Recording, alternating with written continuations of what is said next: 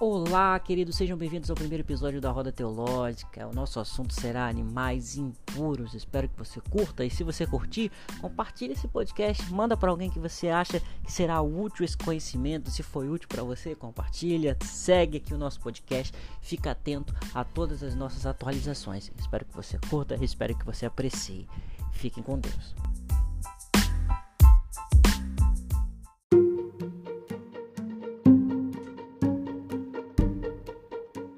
É, e hoje a gente vai falar sobre os animais impuros. E a gente pode de início perguntar o que, que animal impuro tem a ver com esse momento de, pandem de pandemia, né? É, teve um, um, vídeo recente que ficou famoso, inclusive, deu, viralizou, do Rodrigo Silva, é, que ele é um arqueólogo cristão muito bom. E ele postou um artigo científico que eu posso mandar também lá no grupo do WhatsApp, se vocês quiserem participar da roda teológica sobre os animais que transmitem essas doenças em gerais que a gente costuma a, a, a ver por aí. Até a gripe, a gripe, o resfriado, o coronavírus e os demais vírus. Então, é justamente os animais que em Levítico descreve como impuros, eles transmitem doenças, como a gripe, em suma é tudo. Inclusive o morcego que foi a causa do coronavírus, né? E, e, nesse artigo científico que eu posso mandar para vocês, ele não tem nada, ele é extremamente técnico, não é nada inspirador, nem tocante, mas ele ele mostra que a principal ou a possível principal causa da disseminação do vírus foi os hábitos alimentares dos chineses, né? Que se alimentavam com esse grande número de animais impuros. agora o papel da nossa roda de hoje não é conversar sobre isso, sobre artigos científicos, porque é uma roda teológica, não uma roda científica, né? Então nosso propósito aqui é fazer uma análise bíblica a respeito dos animais impuros. E por que Levítico, porque Moisés ao redigir Levítico disse que esses animais seriam impuros. Vamos abrir em 2 Timóteo, 2 Timóteo 3:16. Toda a escritura é inspirada por Deus e útil para o ensino, para repreensão, para correção e para educação na justiça. Né? E a, é, esse versículo lhe traz um, uma compreensão interessante de que a escritura por completo ela é utilizada no ensino. Ela tem um poder de ensino. A gente, a gente acaba divergindo por conta do nosso mundo social atual, o que é Velho Testamento e o que é Novo Testamento. Então tem certas coisas que a gente fala assim, ah, não, isso é velho. Por que, que isso é velho? Né? Ah, mas isso está no Velho Testamento, não vale mais. Não, Jesus em nenhum momento falou isso, né? Jesus falou que ele veio cumprir o Velho Testamento. Ah, então existem coisas que não faz sentido a gente continuar a fazer. O fato de você não fazer, você precisa compreender, né? Porque é, a gente está se colocando num lugar de possível erro, de possível errância. É, e se a gente se ignora é, esse conhecimento, a gente também está se responsabilizando por isso, né? Vamos ler Atos capítulo 10, versículo 9. Vamos lá. No dia seguinte, indo eles ao caminho e estando já perto da cidade, subiu Pedro ao eirado por volta da hora sexta, a fim de orar. Estando com fome, quis comer, mas enquanto lhe preparavam a comida, sobreveio um êxtase, né? uma visão. Né? Então viu o céu aberto, descendo o objeto com a, com, como se fosse um grande lençol o qual é baixo, é, qual era baixo a terra pelas quatro, quatro pontas, contendo toda sorte de quadrúpedes, répteis da terra e aves do céu. E ouvi uma voz é, que dizia, que dirigia a ele: Levanta-te, Pedro, mata e come. Mas Pedro replicou: De modo nenhum, Senhor, porque jamais comi alguma coisa comum e impura. Segunda vez a voz lhe falou: é, ao que Deus purificou não consiste comum. Sucedeu isso por três vezes, o significado da visão. Eis que os homens. É, é, peraí, pulei. O longo do objeto que foi recolhido no céu. Enquanto Pedro estava perplexo né, sobre a, a qual seria o significado da visão, eis que os homens enviados para Cornélio tendo perguntado na casa de Simão, estavam junto à porta. Né? Esse texto ele relata a abertura da proclamação do Evangelho às nações pagãs e é por isso que a gente está aqui. Foi a partir desse texto que a gente está aqui na igreja, né? porque foi a visão que Pedro recebeu de Cristo a respeito da entrada dos gentios, do enxerto dos gentios na comunidade cristã. A partir desse momento que Pedro abriu os olhos e ele foi para a casa de Cornélio, que era um, um, cidadão romano, que foi batizado com o Espírito Santo e toda a sua família também. Foi a primeira conversão gentílica, né? Foi o, o, o Cornélio, né? Foi o primeiro cristão como a gente, gentílico. Por né? que, que Pedro viu essa imagem de animais impuros que significou a gente? Por quê? Porque os animais, nós eram considerados impuros diante da cosmovisão judaica cristã, porque o judaísmo é o, o, cristianismo era uma seita judaica na época, né? Era uma diversificação, era uma vertente do judaísmo, né? As pessoas criam em Cristo, mas iam para o templo, adoravam, iam, né? E viviam como um judeu comum, só que acreditando em Cristo. Ali não, ali a partir daquele momento emancipou do judaísmo de fato, porque ele começou a abraçar a nós que não somos judeus de nascimento, que não somos é, de Israel, de fato, né? Agora, Vamos lá em Marcos, capítulo 7, versículo 14. É, convocando ele de novo, a multidão disse-lhes: Ouvi todos e. Nada fora do homem que entrando nele o possa contaminar, mas o que sai do homem é o que contamina. Se alguém tem ouvidos para ouvir, ouça.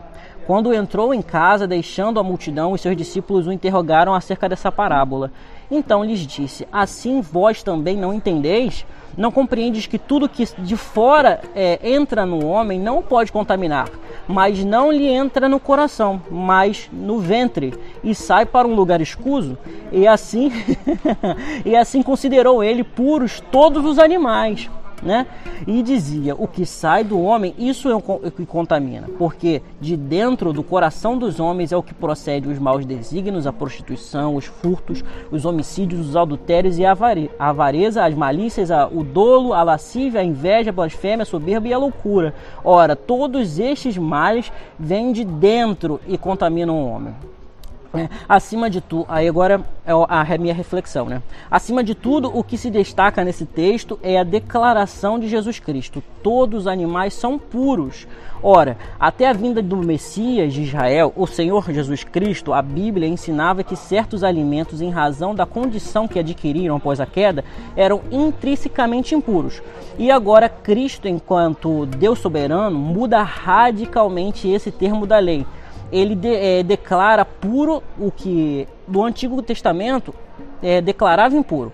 Então podemos colocar a seguinte questão: Jesus Cristo anula ou cumpre a lei? Ou melhor, ele é pró, ele próprio em sua pessoa divina e humana, como também em sua obra de salvação tornou-se cumprimento da lei nesse texto. Vamos lá? Em abrir Levítico 11, agora que o jogo começa. Levítico 11 Levítico 11. Enquanto vocês abrem, já, já se tornou claro para a gente aqui, através somente da leitura superficial, sem abordar muito o contexto do texto, que não há distinção entre animais impuros e impuros hoje.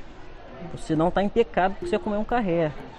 Contudo, né? há ressalvas, porque a gente vai identificar agora por que Israel e Deus decidiu dizer para eles que eles eram impuros qual é o motivo. E o fato da gente se expor extremamente a esses tipos de animais, nos alimentando deles, porque através dessa compreensão pode ser perigoso. Levítico capítulo 11. Mas eu vou ler um pedacinho dele, posteriormente a gente vai continuar, no decorrer da aula a gente vai voltar lá, né? Se quiser marcar, a gente vai voltar lá para você para você verificar se realmente o que eu falei que está lá é realmente isso que eu falei, né?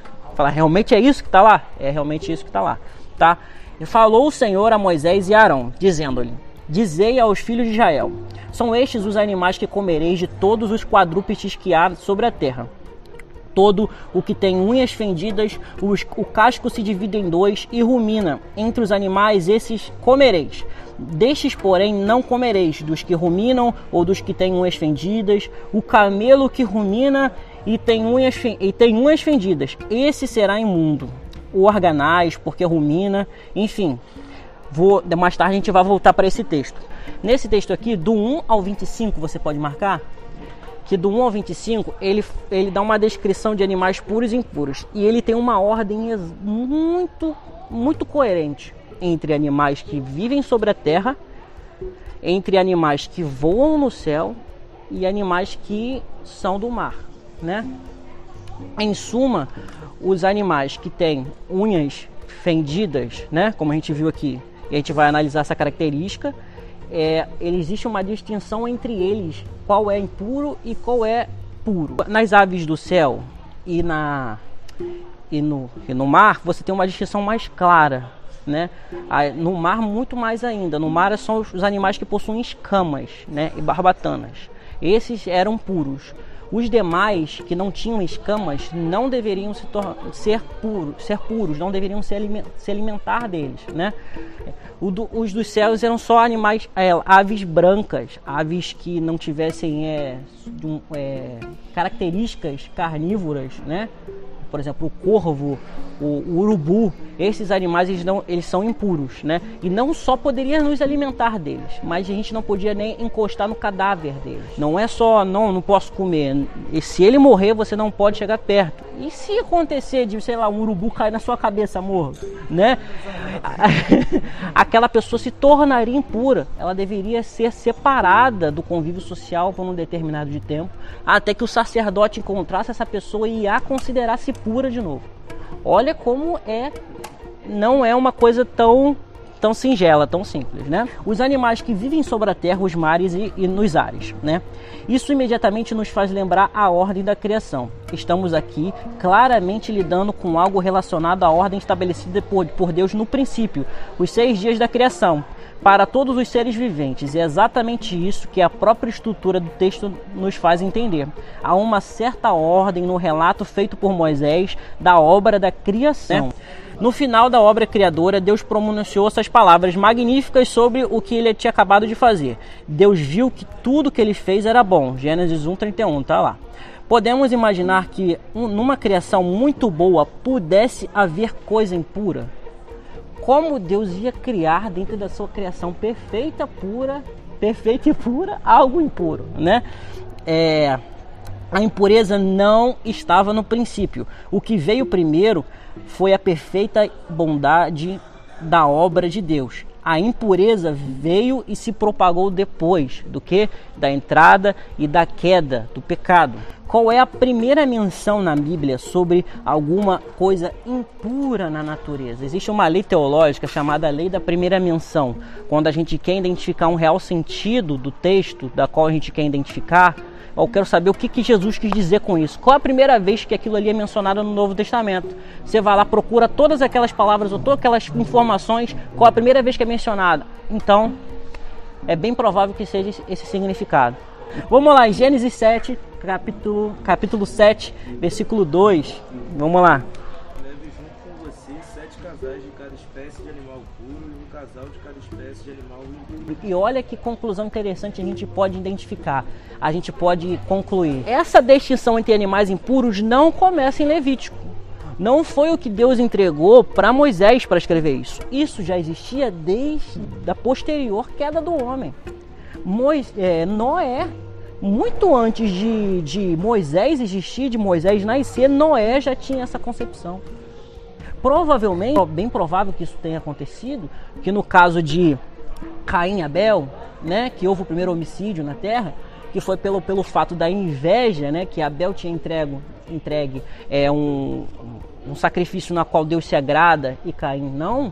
Ou seja, é muito provável que eles já conheciam os conceitos do que Deus considera puro e impuro para o seu sacrifício. Entendeu? Pode falar.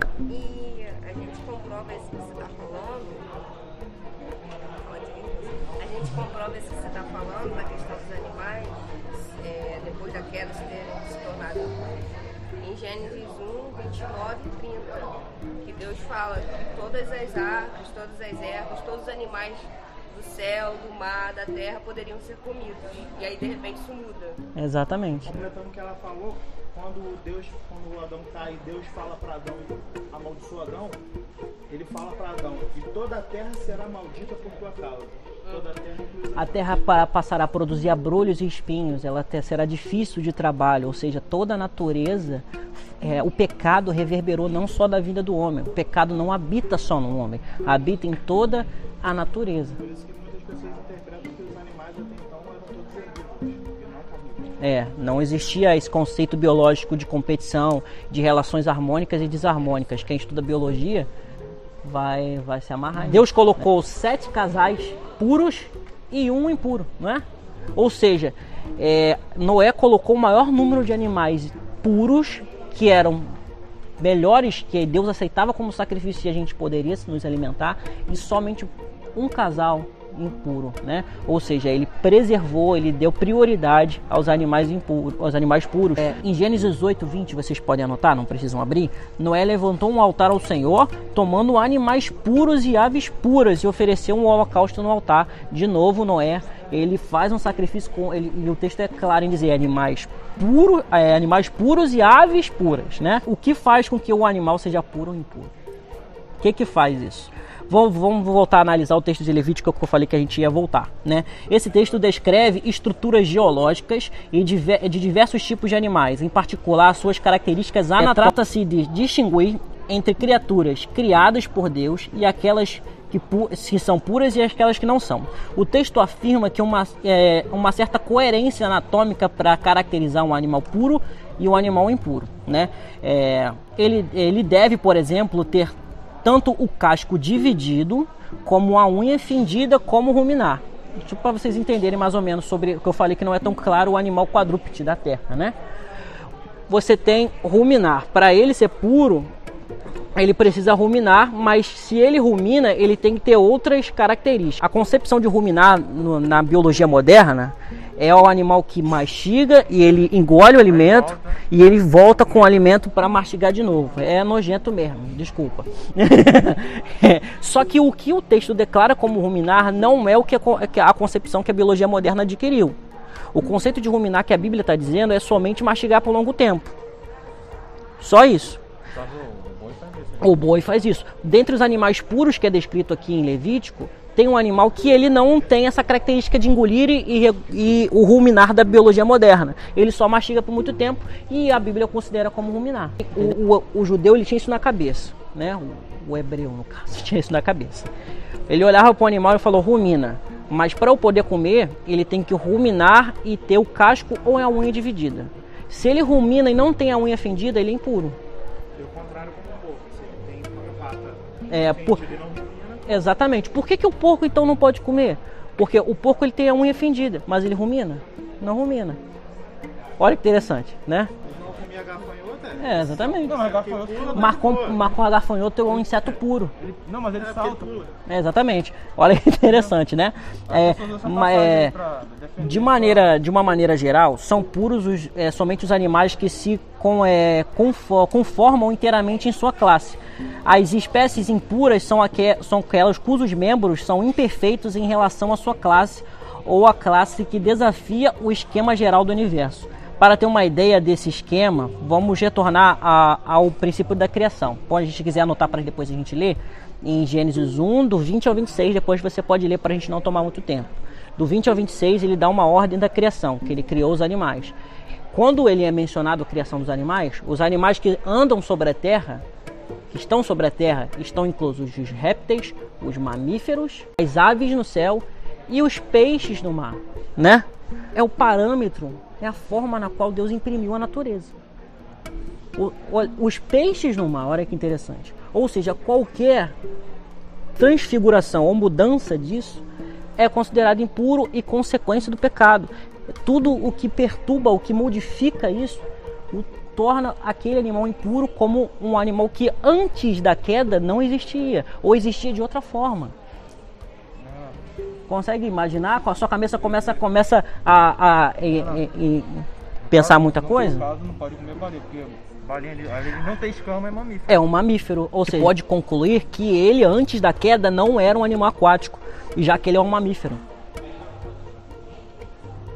E um mamífero em Gênesis é descreve como animais que andam sobre a terra e não estão no mar.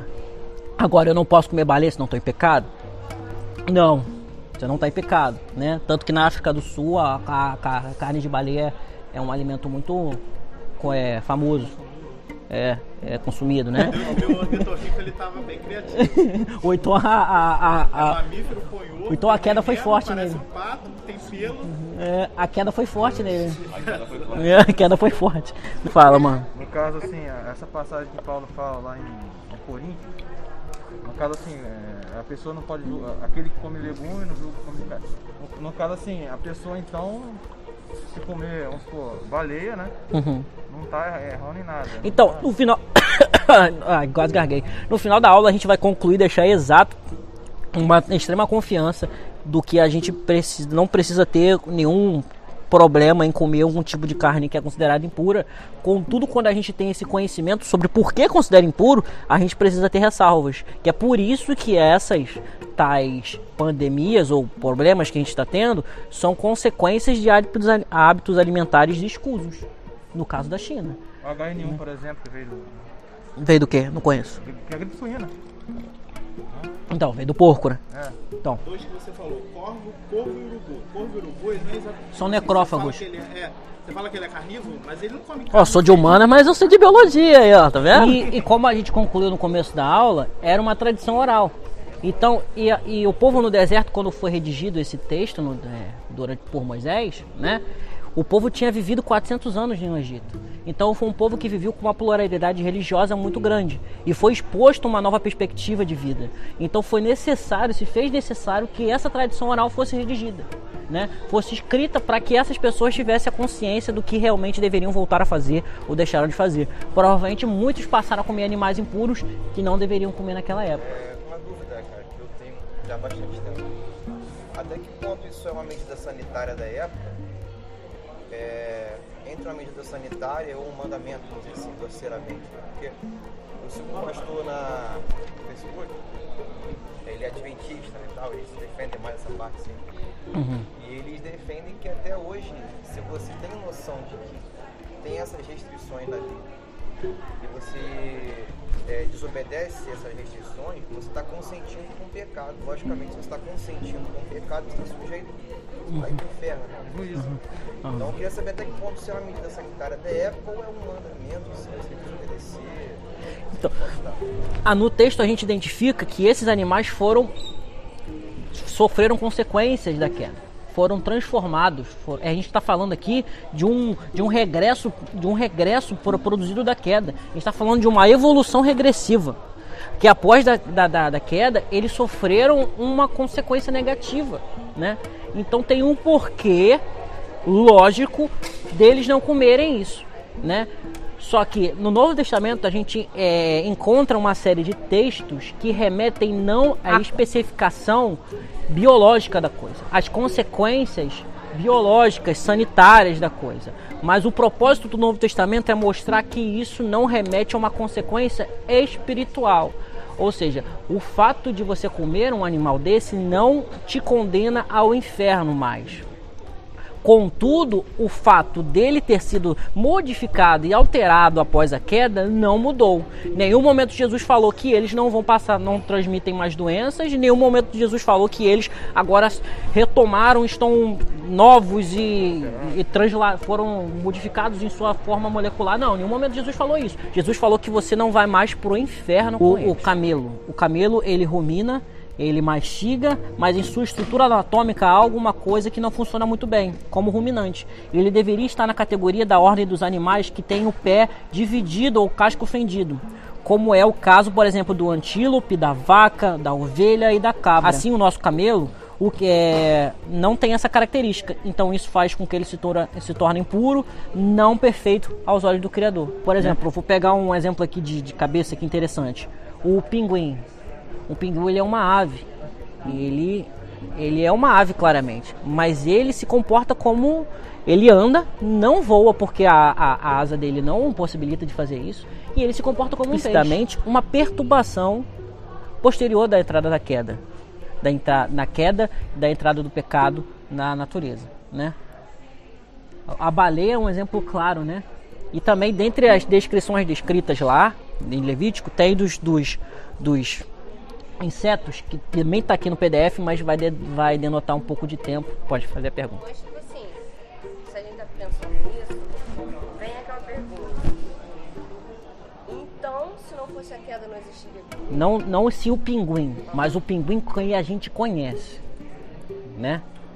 Ou seja, é claramente uma, uma, uma perturbação da entrada do pecado, da queda, né? Pela, a, pela estrutura que a gente identificou, que a gente leu de Gênesis da criação, né? Não diz que aves nadam. Nenhum momento no Gênesis falou que aves vivem no mar. Mamífero. É, nem mamífero. Tipo assim, isso leva também a uma outra pergunta, que é muito doido. Porque se não existiria assim, da forma como a gente conhece, então eis que faço novas todas as coisas. Uhum.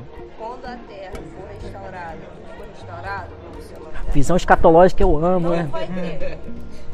Da maneira como a gente conhece, o mundo vai ser um. Isso se torna claro no final de Apocalipse. Novos céus e nova terra. Por que novos céus e nova terra? Por que Deus refazer a natureza?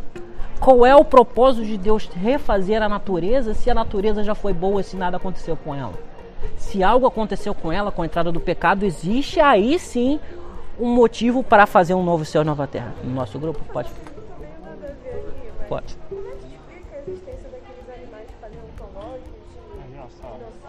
Isso é uma outra aula que a gente pode marcar sobre design creation, né? Ó. Inclusive, ó. Ah, perdão, mano. Inclusive, esse livro aqui eu tô lendo ainda, A Origem, são quatro cosmosvisões cristãs sobre a criação, evolução e design inteligente. É um livro magnífico sobre cristãos que acreditam no desenvolvimento científico e que têm visões teológicas distintas. E eles conversam, tem te- réplica e tréplica sobre questões como encaixar a teologia e a visão cristã em cima dos descobrimentos científicos. Para a gente fechar, vamos lá em João capítulo 1, versículo 29, para a gente fechar. No dia seguinte viu João a Jesus, que vinha para ele, e disse: Eis o Cordeiro de Deus que tira o pecado do mundo. O que, que significa a palavra mundo? No termo grego, a palavra mundo significa cosmos. Quer dizer que quer dizer universo. Deveríamos melhor traduzir por Eis o Cordeiro de Deus que tira o pecado do universo, né? Na nossa, nossa língua ocidental. Diante de João Batista estava Cristo, o filho, é, o filho de Deus feito homem, que mais tarde vai voluntariamente morrer sobre a cruz e retirar nele mesmo a justa condenação de nossos pecados. A pergunta que faço agora: a partir do momento que você aceitou a Cristo, você nunca mais pecou? Sim, é claro que você pecou. Pela, pela sua cara você pecou muito. então, o que que mudou? O que que mudou? Você foi perdoado. Ou seja, Cristo, através do seu sacrifício, tornou a gente justificado. Mas a nossa natureza posterior à queda, a nossa consequência adâmica, ainda habita em nós. Paulo fala, né? Miserável homem que sou, como me livrará do corpo desta morte? Ou seja, ele está dizendo que a natureza carnal adâmica, resultado da transformação perturbadora da queda, ainda habita nele e ele precisa lutar contra isso até que Jesus volte. Ou seja, o papel de Cristo não foi transformar os animais e deixá-los puros de fato. E, e, e eles não transmitem mais doenças e essa perturbação não existe mais. A gente identifica na própria biologia que existe toda essa ação perturbadora na natureza. Animais necrófagos, mamíferos no mar, aves no mar. A gente identifica isso, esse resultado da queda. E por que, que não mudou através do sacrifício de Cristo? Porque ele justificou não só nós, como toda a natureza. Então, por isso, não existe o porquê da gente achar pecado comer tais coisas. Porque isso não nos tem uma, uma, um retorno espiritual. Isso não reflete, não reverbera na nossa espiritualidade. Contudo, existe ressalvas. Porque se Deus não tirou o pecado de nós e a gente precisa lidar, a natureza também não. Então, existe consequências a nos alimentar de forma escusa desses animais. Né? Claro, como ele disse, com, com feito da maneira certa, cozinhado da maneira certa, através de com a higiene correta, a gente não tem, corre o risco de sofrer esses tipos de consequências. Mas, contudo, se a gente lida com esses animais de forma irresponsável, como é descrito aqui em Levítico, a gente está disposto a encarar consequências negativas. Alguma pergunta? Eu tenho o PDF para mandar. Quem não entrou no grupo da roda pode entrar. A, gente vai, vamos falar depois. Pode, a gente pode falar lá no grupo sobre, a- sobre os dinossauros. Eu tenho uns vídeos, umas coisas legais sobre dinossauros que é muito legal. É muito legal. Falar do Leviatã e do Behemoth? Do Leviatã, do Behemoth, né? Isso é muito legal. É, vamos, vamos orar para a gente terminar. Quem quiser entrar no grupo da roda, só me chamar no privado, que eu te mando o link, eu te coloco lá, te adiciono, tá bom?